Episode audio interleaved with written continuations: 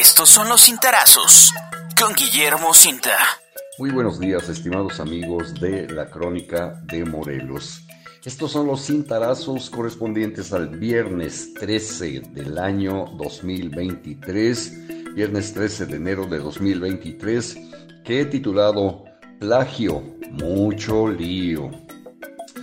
Si en la Administración Pública Federal se cumple la premisa obradorista de no mentir, no robar y no traicionar, entonces las más altas autoridades de la Secretaría de Educación Pública, dependencia a cargo de Leticia Ramírez Amaya, deberán cancelar el título de abogada expedido por la Facultad de Estudios Superiores Campus Aragón de la UNAM a Yasmín Esquivel Moza, quien actualmente todavía se desempeña como ministra de la Suprema Corte de Justicia de la Nación, a pesar de haberse demostrado hasta la saciedad que plagió su tesis con la cual logró su titulación en 1987.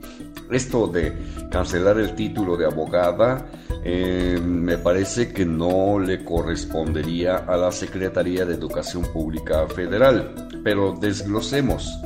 La Secretaría de Educación Pública precisamente en su momento expidió la cédula profesional y avaló el título profesional obtenido de manera fraudulenta por la señora, ante lo cual podría suponerse que puede proceder en contra de ella, pero el fondo de la resolución definitiva tendría que correr a cargo de la UNAM porque dentro de esta institución ocurrió el plagio y dentro de esta institución se le hizo su examen profesional y dentro de esta institución se le expidió su título como abogada.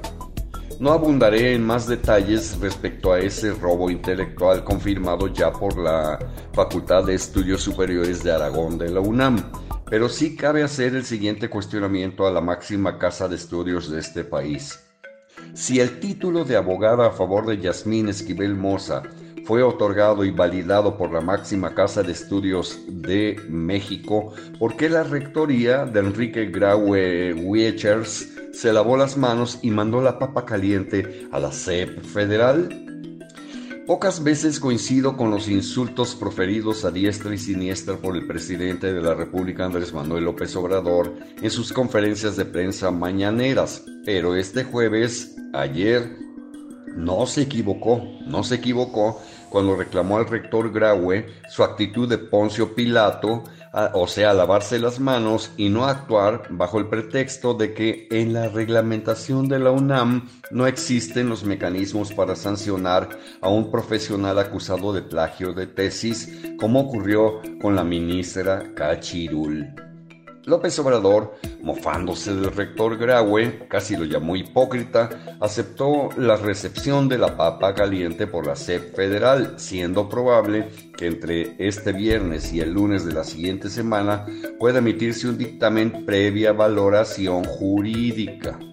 En el comunicado emitido el miércoles por el rector Graue, se anexa el vínculo a un documento firmado por el abogado general de la UNAM, Alfredo Sánchez Castañeda, quien indicó que según el artículo tercero constitucional, fracción séptima, así como diversas leyes internas de la Universidad Nacional, esta carece de una norma jurídica que le permita expresamente retirar, cancelar o revocar los títulos académicos que otorga, por lo que de hacer esto último estaría realizando actos que no le permiten sus leyes. Más claro ni el agua. Se lavó las manos.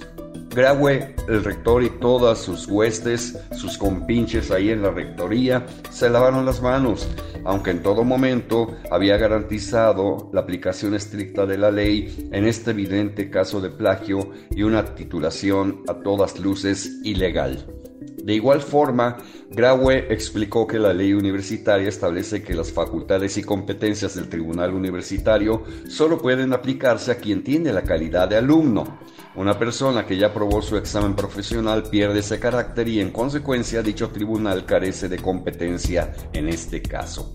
Más evasión rumbo a la impunidad, más lavarse las manos, sin embargo, el propio abogado general de la UNAM aclaró que el artículo 23, fracción séptima de la ley reglamentaria del artículo quinto constitucional, permite a la Dirección General de Profesiones de la Secretaría de Educación Pública cancelar el registro de los títulos de los profesionistas condenados judicialmente a la inhabilitación en el ejercicio y publicar profusamente dicha cancelación. Bueno, esto estaría significando que la mismísima UNAM encontró una rendija, una puertecita abierta para conseguir la cancelación del título de la ministra, entre comillas, quien, no obstante, se ha defendido como gato boca arriba frente al altísimo desprestigio de su persona a nivel nacional.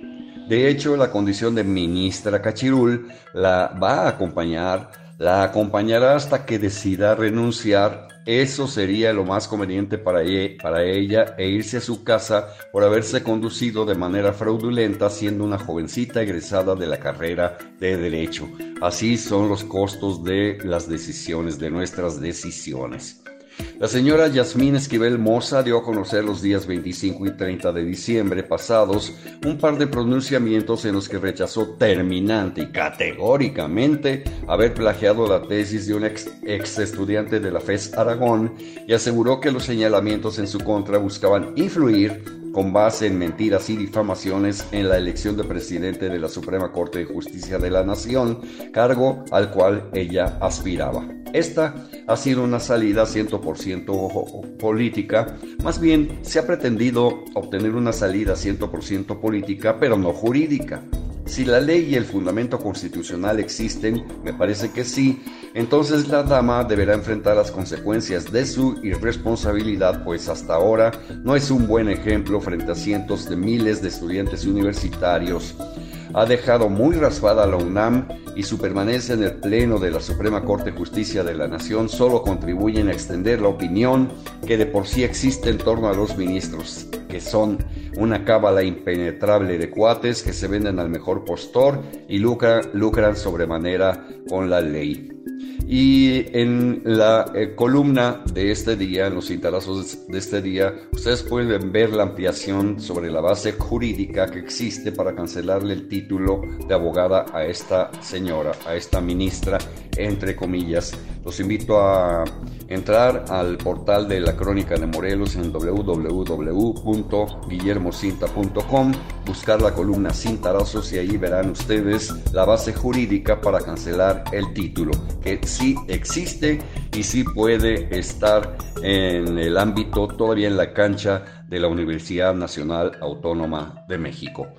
Por ahora, señoras y señores, les deseo que pasen un magnífico viernes y desde luego que tengan un sensacional fin de semana y nos escuchamos por aquí por este conducto a través de la Crónica de Morelos el lunes de la semana próxima. Hasta luego.